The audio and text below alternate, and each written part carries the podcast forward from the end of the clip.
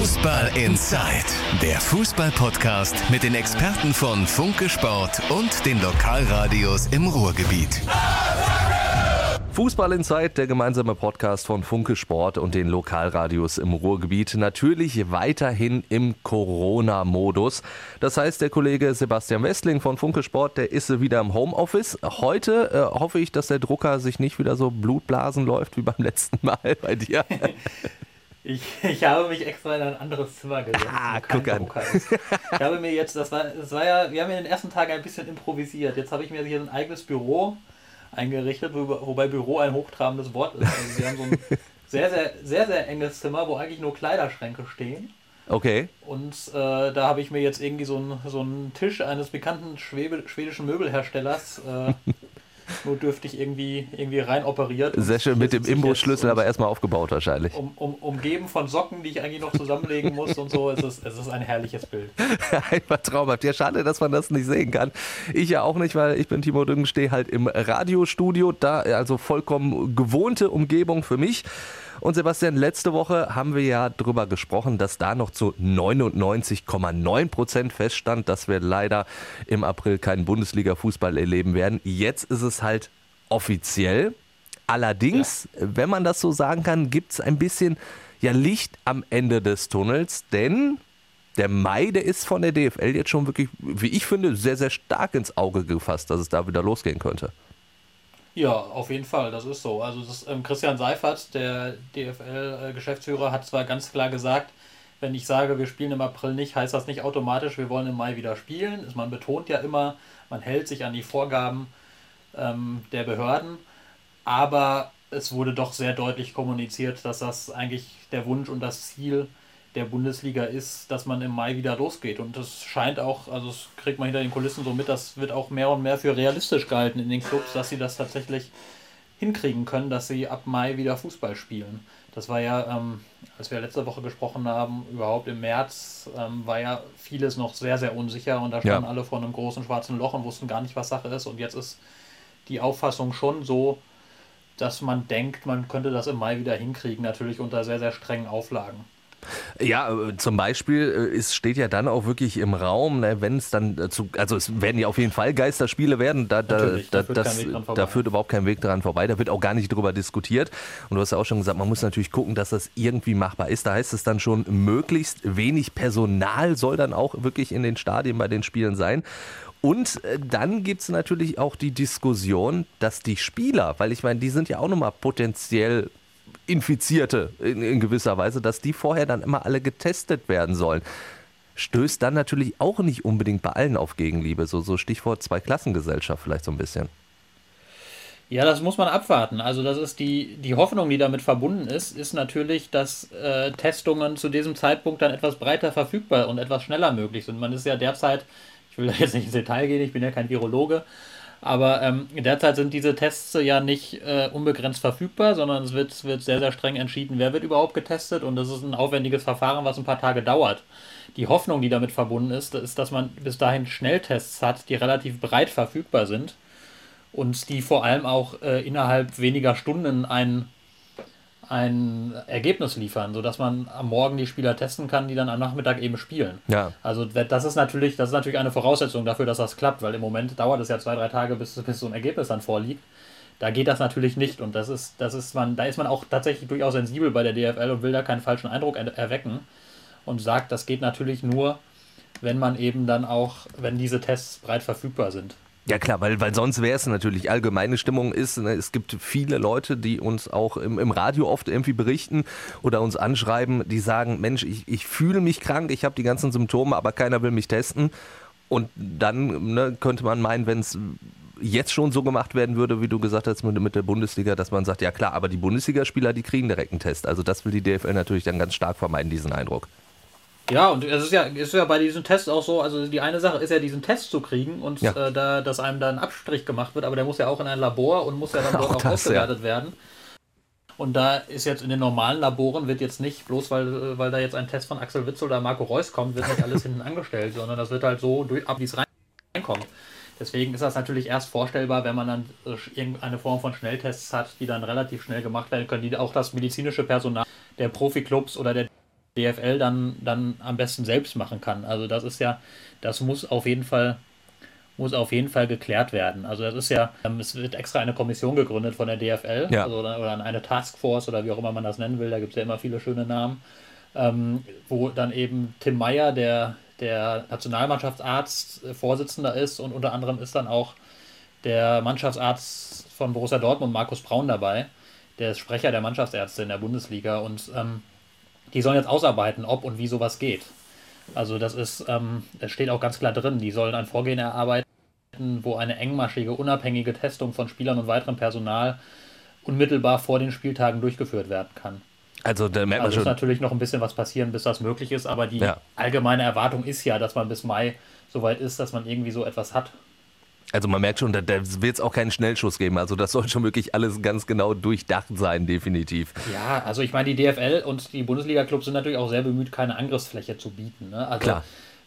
Wenn es jetzt, wenn es jetzt so ist, dass, dass wir Verhältnisse bekommen, wo in, in Deutschland absolut medizinischer Notstand herrscht und es ähnlich wie, wie man Italien es auf den Bildern sieht, Krankenhäuser überlastet sind und man wirklich, wirklich, wirklich äh, Hardcore-Epidemie betroffen ist, dann wird auch kein Bundesligaspiel stattfinden. Ja, also da muss natürlich, natürlich sind, ist, ist auch die DFL angewiesen auf eine gewisse gesellschaftliche Akzeptanz und die Hoffnung ist, dass man bis dahin so eine gewisse Form von Normalisierung hat, dass die Leute dann auch wieder gerne Bundesligaspiele gucken wollen und vielleicht auch ganz dankbar sind, dass sie ein bisschen Ablenkung haben. Das ist halt die Idee dahinter und nur dann lässt sich das führen. Also man kann das nicht machen, wenn das jetzt eine breite breite öffentliche Mehrheit komplett ablehnt, dann, dann wird das nicht funktionieren.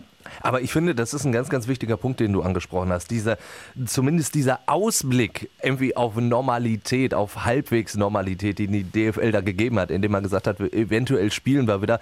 Ich finde, das ist gerade jetzt in der Zeit auch mal so ein wichtiger Hoffnungsschimmer, wo wir momentan alle irgendwie immer nur noch draufkriegen, so, die ganzen Kontaktsperren bleiben jetzt erstmal länger bestehen, Ostern, feiern könnte alle vergessen ich finde einfach, für, für den Kopf war das auch irgendwie in gewisser Weise eine wichtige Geschichte, dass die DFL uns zumindest so ein bisschen Hoffnung macht. Denn den Fußball vermissen wir, glaube ich, alle.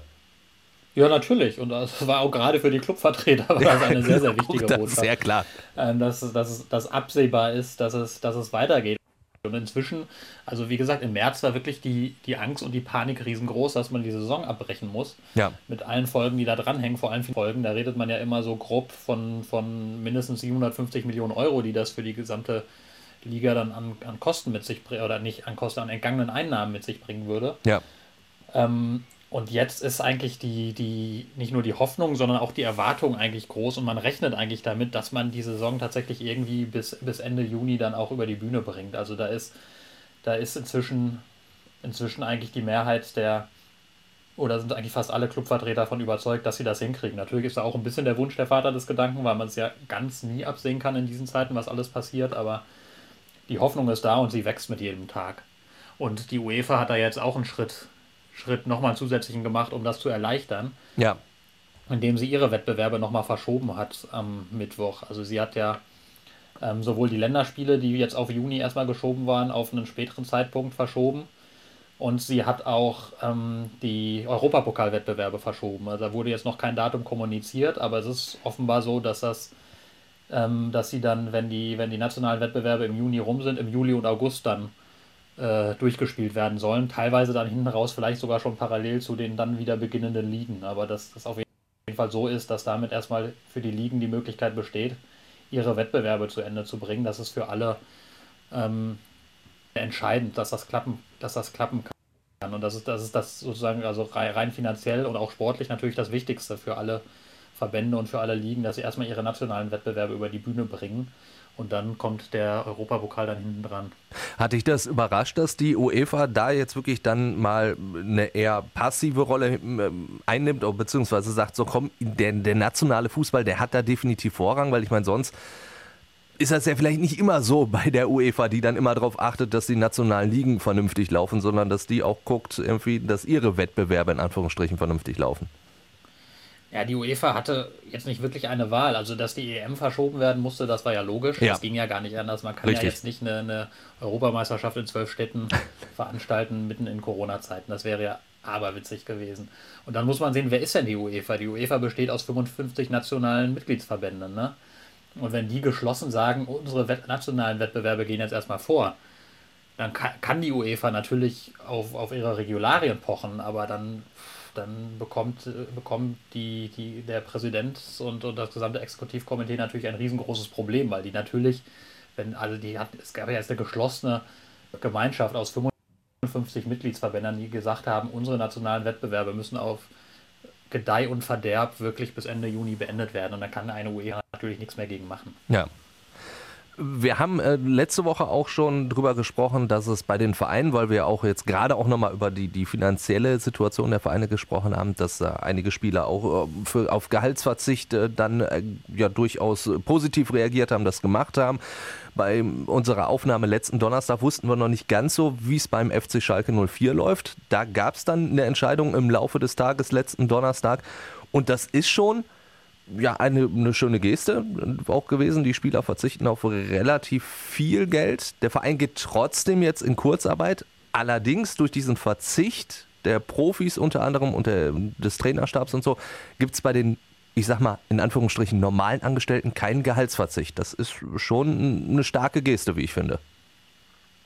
Durchaus. Also das, das muss man auf jeden Fall positiv würdigen. Also es ist auch tatsächlich insgesamt so ungefähr 10 Millionen kann man da rechnen. Ja. Ähm, die das, die das einspart, weil nämlich A auf Gehalt verzichtet wird und auch ein Teil des Gehalts die Profis erstmal sozusagen stunden, gestundet wird, nach ja. hinten geschoben wird. Ähm, das ist auf jeden Fall eine, eine sehr gute Geste. Ich fand auch ähm, als, als Zeichen, also natürlich finanziell, jetzt fällt das nicht wirklich ins Gewicht, aber als Zeichen sehr stark, dass sich da auch sehr, sehr viele dran beteiligen, die jetzt nicht zu den Großverdienern gehören. Also auch der, der gesamte Betreuerstab da, da mitmacht ähm, wo jetzt eben dann auch, auch ein Physiotherapeut oder ein Zeugwart mit drin ist, der jetzt nicht so wahnsinnig viel verdient. Ja. Dass die da irgendwie mit mitmachen, die, die Trainer, Trainer sowieso. Ähm, das ist auf jeden Fall ein starkes Zeichen. Also ich ähm, habe das kommentiert, habe dann auch kommentiert, dass das, das fanden jetzt nicht alle so geil, aber zu dieser Ansicht stehe ich. Noch schöner wäre das natürlich gewesen, wenn man das so hingekriegt hätte, dass, dass die, der Verzicht bei den Profis oder, oder sozusagen die, das Entgegenkommen der Profis so groß ist, dass man auf Kurzarbeit Kurzarbeit, da, das stimmt natürlich. Das da, natürlich, da gebe ich dir also ich recht, ja. Komplett, kann komplett nachvollziehen, dass ein Club wie Schalke diese, diese Maßnahme jetzt zieht. Also ich meine, man, man kennt ja die Zahlen. Schalke hat schon, bevor Corona überhaupt ein Thema war, mit einem zweistelligen Verlust geplant für die laufende Saison, weil ja Europapokal nicht da ist und man doch immer noch recht hohe Ausgaben hat. Ja. Ähm, da natürlich trifft ein Club dann diese, diese Corona- Geschichte umso härter. Ähm, nichtsdestotrotz hat man ja noch einen sehr, sehr, sehr, sehr, sehr hohen Personaletat. Ähm, und da hätte man, da wäre es, wäre, wäre natürlich, das ist jetzt, ist jetzt, wir reden von einer perfekten Welt, wäre natürlich höhere Einsparungen bei den Profis durchaus möglich gewesen, ohne dass sie ab morgen hungern müssten.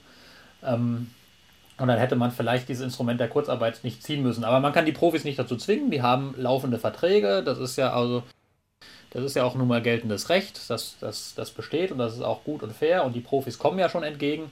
Das ist alles gut, ich will das nicht kleinreden. Noch schöner wäre gewesen, wenn es ohne Kurzarbeit gegangen wäre. Da bin ich dann tatsächlich bei dir. Das ist ein Aspekt, den man vielleicht gar nicht erstmal so am Schirm hat, aber klar. Also, nee, wie gesagt, die Angestellten verzichten ja dadurch nicht. Für die ist das ja gut. Richtig, aber es ist natürlich klar. die öffentliche Hand hat dadurch zusätzliche Ausgaben. Natürlich, da müssen wir nicht drüber reden. auf der anderen Seite eben noch, noch sehr, eventuell sehr Reserven sehr da wären. Von, ja. von Schalke überwiesen bekommen. So, Richtig. Das ist so ein bisschen das, das, das Missverhältnis, was ich jetzt nicht optimal finde, aber es war jetzt, ist jetzt von Seiten des Clubs, das, das gebe ich auch zu, natürlich sehr, sehr schwer anders zu lösen. Und wenn, wenn, wenn ein Club jetzt wirklich in, in Not ist und die Lage ist ja, ist ja wirklich ernst durch, durch die Corona-Pandemie, weil ja wirklich fast alle Einnahmen einfach wegbrechen und die Ausgaben un, unvermindert weiterlaufen, ähm, dann ist natürlich klar, dass ein Club so ein, so ein Instrumentarium dann auch ziehen muss. Klar. Wenn wenn wenn, es jetzt wirklich weitergeht im äh, Mai mit der Bundesliga, dann muss natürlich, da haben wir auch letzte Woche schon drüber gesprochen, muss ja auch langsam angefangen werden, wieder zu trainieren. Mannschaftstraining momentan noch ausgesetzt, ich glaube, ab dem 5. Äh, April darf dann wieder äh, laut DFL oder 6. April. Borussia Dortmund hat mit dem Training schon angefangen, bloß vom Mannschaftstraining kann ja da auch noch nicht die Rede sein. Wie muss ich mir das vorstellen? Du wirst ja da ein bisschen Einblick haben. Ja, ja, das ist so, dass ähm, also Borussia Dortmund hat Kleingruppen gebildet, wobei Kleingruppe, also kleiner geht eine Gruppe nicht, sind immer zwei Das sind zwei Leute, ja. Also wirklich, wirklich Kleinstgruppen, ähm, die gemeinsam arbeiten, jetzt wieder auf dem Trainingsgelände. Und gemeinsam arbeiten auf dem Trainingsgelände heißt jetzt aber auch nicht, dass die sich zu nahe kommen, sondern die können natürlich Passübungen machen, wo die einen gewissen Abstand wahren, sich die Bälle hin und her spielen, die können mal eine Flanke aufeinander schlagen und so. und die können gemeinsam im, im Kraftraum arbeiten, wo sie dann auch genügend Abstand voneinander halten. Und das ist so durchgetaktet und so durchgeplant, dass diese Zweiergruppe keiner anderen Gruppe begegnet. So, dann hat man den, also die haben ja ein sehr, sehr großes Gelände dort, also sehr, sehr viele Plätze ähm, auf der Anlage. Da ist der Footbonaut, da ist eine Athletikhalle, da ist ein Kraftraum. Da gibt es also sehr viele Möglichkeiten, wo sich so Zweiergruppen in Anführungszeichen auf, austoben können. Und das ist dann auch immer so getimt, dass die dann irgendwann weg sind und dann kommen neue drauf und die begegnen sich nicht. Die dürfen nicht mal duschen, die dürfen sich nicht umziehen auf dem Gelände, sondern die kommen wirklich nur dahin, trainieren und verschwinden dann wieder. Ähm, nur in diesen Zweiergruppen. Und das ist ja jetzt auch, ähm, gibt ja, der, der Erlass des Landes ist an der Stelle ja auch korrigiert worden, dass das jetzt eben für Profisportler zulässig ist, weil man die, die Trainingsgelände jetzt, anstatt sie als Sportanlagen zu deklarieren, als Betriebsstätten deklariert hat. Ja. Und ähm, deswegen dürfen Berufssportler jetzt dort äh, ihrer Arbeit sozusagen nachgehen, aber eben auch unter diesen strengen Auflagen, dass man, dass man eben zwei, nicht mehr als zwei gleichzeitig an gleicher Stelle und unter Wahrung der, der Abstandsregelungen und so weiter und so fort. Also so setzt Borussia Dortmund das im Prinzip um. Auch Schalke hat damit ja jetzt ein bisschen angefangen. Auch da waren ja Spieler dann auf dem Platz und haben sich dann über, über einen gewissen Abstand Bälle zugepasst und so. Also das ist ähm, ein klitzekleiner Schritt in Richtung etwas Normalität, ja. aber es hat natürlich mit einem fußballspezifischen Training noch sehr, sehr wenig zu tun. Also das ist, aber das ist auch für die Spieler natürlich einfach so psychisch so ein bisschen hilfreich, dass er jetzt, dass da jetzt wieder ein bisschen was passiert und dass sie nicht nur zu Hause hocken und ein bisschen, bisschen auf dem Ergometer strampeln, weil die trainieren ja nun mal auch nicht für die Tour de France, sondern ähm, für die Fußball-Bundesliga. Und da tut es natürlich gut, wenn man jetzt zumindest mal so ein bisschen wieder Kollegen ab und an etwas über den Weg läuft und wenn man ein bisschen mit dem Ball arbeiten kann, auch wenn es immer noch sehr, sehr eingeschränkt ist. Was ich in dem Zusammenhang ganz lustig fand, war ja äh, die Aussage vom Ordnungsdezernenten äh, Norbert Dahm in Dortmund, der gesagt hat, naja gut, wenn Marco Reus, Axel Witzel oder Roman Bürki durch Dortmund joggen, dann erregt das so große Aufmerksamkeit, den müssen wir irgendwie erlauben, dass die auf das ja, Trainingsgelände ja, kommen. schwierig, die Richtig, dann genau, dann hast du nämlich das Problem. Weil vermutlich doch irgendwie eine Menschentraube bildet und da ist das natürlich natürlich verständlich, dass man sagt, die sollen mal lieber auf, dem, auf ihrem Trainingsgelände dann unter, unter Einhaltung aller Regelungen. Äh, ist tatsächlich, glaube ich, dann die, die sinnvollere Variante. Jetzt haben wir sehr viel über natürlich erste, zweite Liga gesprochen, sprich über die DFL. Jetzt äh, gibt es aber auch noch äh, diverse Ligen darunter. Die oberste wäre, wäre die dritte Liga. Und da wird es jetzt natürlich ein bisschen schwieriger, denn die DFL hat den DFB jetzt in gewisser Weise so ein bisschen unter Druck gesetzt, weil man ja da jetzt auch langsam mal wissen will, wie kann es weitergehen. Und da ist es natürlich sehr, sehr schwierig, ne? weil du hast jetzt bei der DFL, bei den 36 Vereinen in der ersten und zweiten Liga, hast du, glaube ich, eine relativ große Einigkeit, dass alle weiterspielen wollen, weil sie natürlich die TV-Gelder mhm. haben wollen. In der dritten Liga hast du ja diese Summen überhaupt nicht. Und dementsprechend wird es da vielleicht auch schwierig, einen gemeinsamen Konsens zu finden, weil Geisterspiele lohnen sich halt in der dritten Liga nicht. Mhm. Ja, die Sache ist, ist natürlich die, dass das in der dritten Liga mit dem Konsens so eine Sache ist. Also natürlich äh, reden da die Clubs mit, aber da kann der DFB ja noch viel mehr ja. entscheiden, weil also die DFL ist ja nichts mehr als der, als der Zusammenschluss der 36 Profiklubs. Und auf die dritte Liga hatte der, der DFB dann ein bisschen mehr Einfluss. Ähm, aber auch da wird es ja darauf hinauslaufen, die müssen ja die Saison zu Ende spielen, um Auf- und Absteiger zu ermitteln. Da werden die ja nicht drum herum kommen. Äh, klar. Also das ist ja, der DFB wird ja nicht da den Wettbewerb einfrieren können. Das, das wird nicht gehen. Also wird man, wird man das zu Ende spielen müssen. Was, was ich da auch spannend finde und interessant finde, ist die Frage, kann man das so machen, wie die DFL das macht? Weil also die DFL Richtig, hat ja. natürlich, die, die Profiklubs haben natürlich einen großen medizinischen Apparat und die können jetzt auch nochmal gewisse Investitionen vielleicht leisten, auch wenn natürlich finanziell alles, alles angespannt ist, aber dann medizinischen Apparat zu finanzieren und Testungen und so weiter und so fort, das stelle ich mir für viele Drittligisten auch schwierig vor, diesen zusätzlichen Aufwand dann nochmal zu betreiben. Also ich denke mal, man kann da gew auf gewisse Art und Weise vom Know-how der DFL dann vielleicht auch profitieren, aber das ist natürlich, natürlich, wenn man die Saison fortsetzt, mit großem Aufwand verbunden. Und wie du ja zu Recht sagst, der Anteil der Zuschauereinnahmen ist ja da viel größer. Ja, klar. Und ähm, das heißt, die, die spielen dann, ihnen fehlen trotzdem, fehlen trotzdem ein, ein, ein großer Teil an Einnahmen, die müssen zusätzlichen Aufwand betreiben. Das stelle ich mir tatsächlich sehr schwierig vor für die Drittligisten. Um, um aber sie werden nicht drum herum kommen. Also die Saison müssen sie ja, müssen sie ja auch irgendwie zu Ende spielen. Ja, aber da wird es ja verschiedene Lager geben. Ne? Also wie du schon sagst, klar mhm. hat der DFB da die, die Entscheidungsgewalt, aber jetzt zum Beispiel, nehmen wir mal wirklich den MSV Duisburg als Spitzenreiter der dritten Liga, wenn die ein Heimspiel nicht, also vor leeren Rängen ausführen, das heißt ein Verlust für den MSV von äh, rund einer Viertelmillion Euro.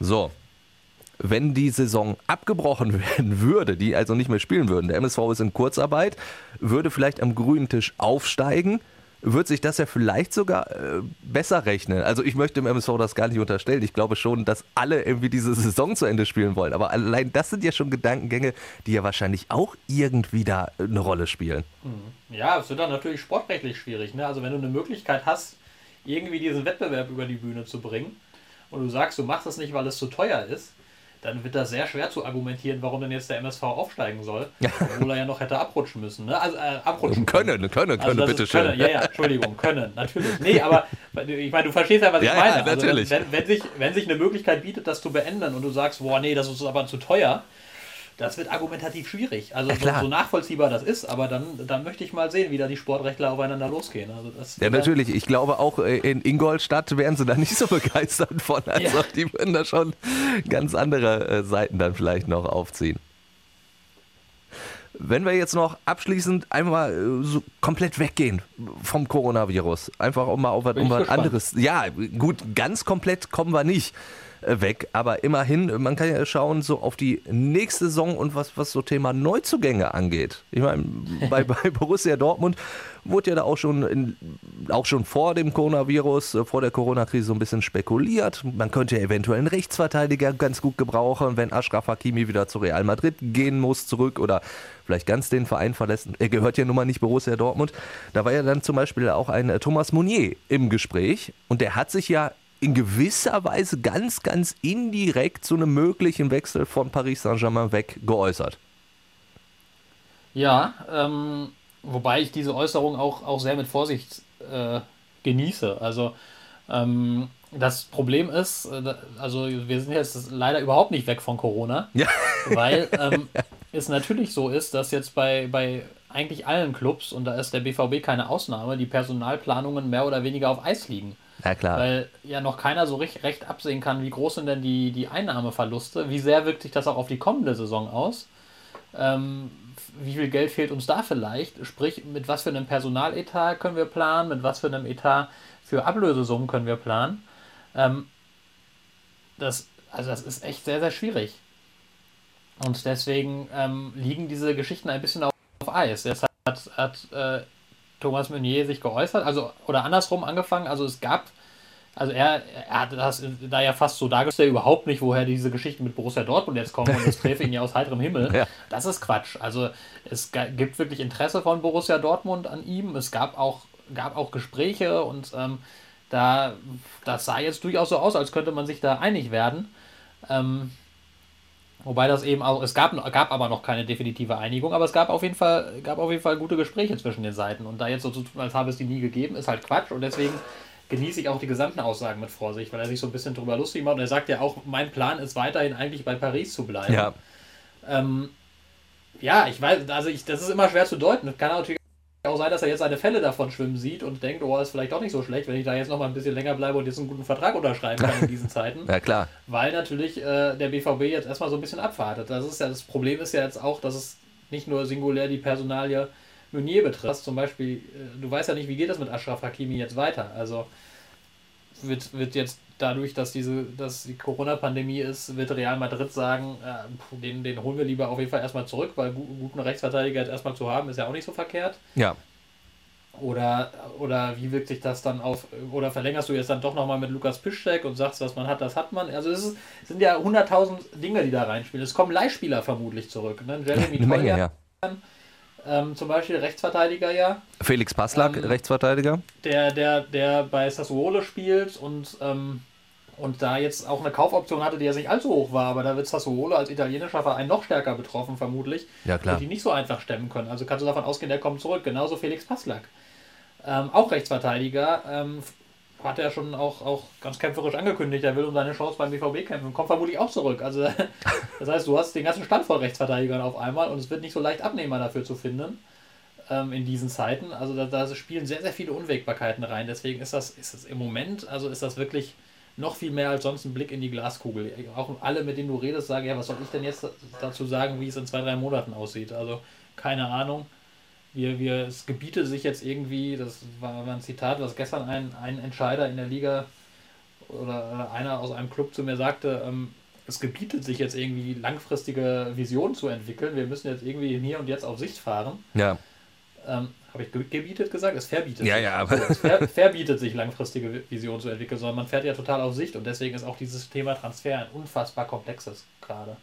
Gut, dann merke ich, war, war ein doofer Versuch von mir, irgendwie vom Coronavirus wegzukommen. es gelingt uns einfach in diesen Zeiten ja. nicht wirklich. Ja, vielleicht eine ganz interessante Zusatzinformation dazu. Also es wirkt sich ja wirklich weltweit aus. Ich habe, ich weiß gar nicht, ob ich das in der letzten Folge schon mal erzählt habe, dann äh, aber auch Wiederholungen. Zur Not wiederholst du dich. ähm, ich habe hab mit Jonas Bär Hoffmann telefoniert gehabt, dem, dem Generalsekretär der Spielergewerkschaft FIFPro. Und der hat eine ganz interessante Zahl gesagt. Der hat gesagt, die haben mal eine Studie gemacht, wieso die durchschnittliche Vertragslaufzeit von Fußballspielern ist. Und der Durchschnitt ist deutlich unter zwei Jahren. Ja. 1, irgendwas. Und da, danach kannst du dir ausrechnen, dass jeden Sommer eine gewaltige Anzahl an Verträgen ausläuft. Ähm, also das ist ja in, in, in der Bundesliga vielleicht gar nicht so viel, weil da die Vereine recht solvent sind und die Spieler über einen längeren Zeitraum natürlich Verpflichtung und Planungssicherheit haben wollen. Aber in vielen kleineren Ligen gerade ähm, sind Einjahresverträge total Standard. Ja, klar. Das heißt, es sind im Sommer unfassbar viele Spieler erstmal ohne Vertrag und sämtliche Clubs warten ja jetzt erstmal ab. Das heißt, es gibt eine gewaltige Menge an Spielern, die jetzt im Sommer Stand jetzt ohne Verein dastehen und die sich vermutlich sehr lange gedulden müssen, bis, bis sie wissen, wie es weitergeht, genau wie die Vereine. Und das heißt, es werden sehr, sehr, sehr, sehr viele Spieler am Markt sein und der Transfermarkt wird, ähm, oder der ganze Wechselmarkt wird ein sehr, sehr spezieller werden dieses Mal, wo glaube ich auch die Summen dann deutlich niedriger sind, wo vermutlich die Spieler zu deutlich niedrigen Gehältern abschließen müssen, wo ich mir auch nicht vorstellen kann, dass Millionensummen an Ablösesummen jetzt so ohne weiteres fließen, was ja beim BVB auch zum Beispiel Jaden Sancho betreffen würde. Ja. Ähm, wo man jetzt stand jetzt eher nicht davon ausgehen kann, dass jetzt ein Club um die Ecke kommt und irgendwie 130 oder 140 Millionen äh, bezahlt, wie es der BVB gerne hätte. Also das wirkt sich auch da sehr, sehr stark aus und das wird sich auch im, also so auf die, die nächsten paar Monate noch sehr stark auswirken. Und dann schauen wir mal, wie es darüber hinaus. Ja, schauen wir mal, wie es darüber hinausgeht. Ich glaube, das ist dann auch ein äh, schönes Schlusswort in gewisser Weise gewesen. Ja, ich hätte ne? gerne mehr Hoffnung verbreitet, ja, aber. aber ja. wir haben ja immerhin ein bisschen Hoffnung. Ich finde, ich find, wir waren jetzt im Vergleich zu den letzten Wochen sehr hoffnungsvoll heute. Also, ja, man, muss, man muss sich ja auch mal mit Kleinigkeiten zufrieden geben. Dann ja.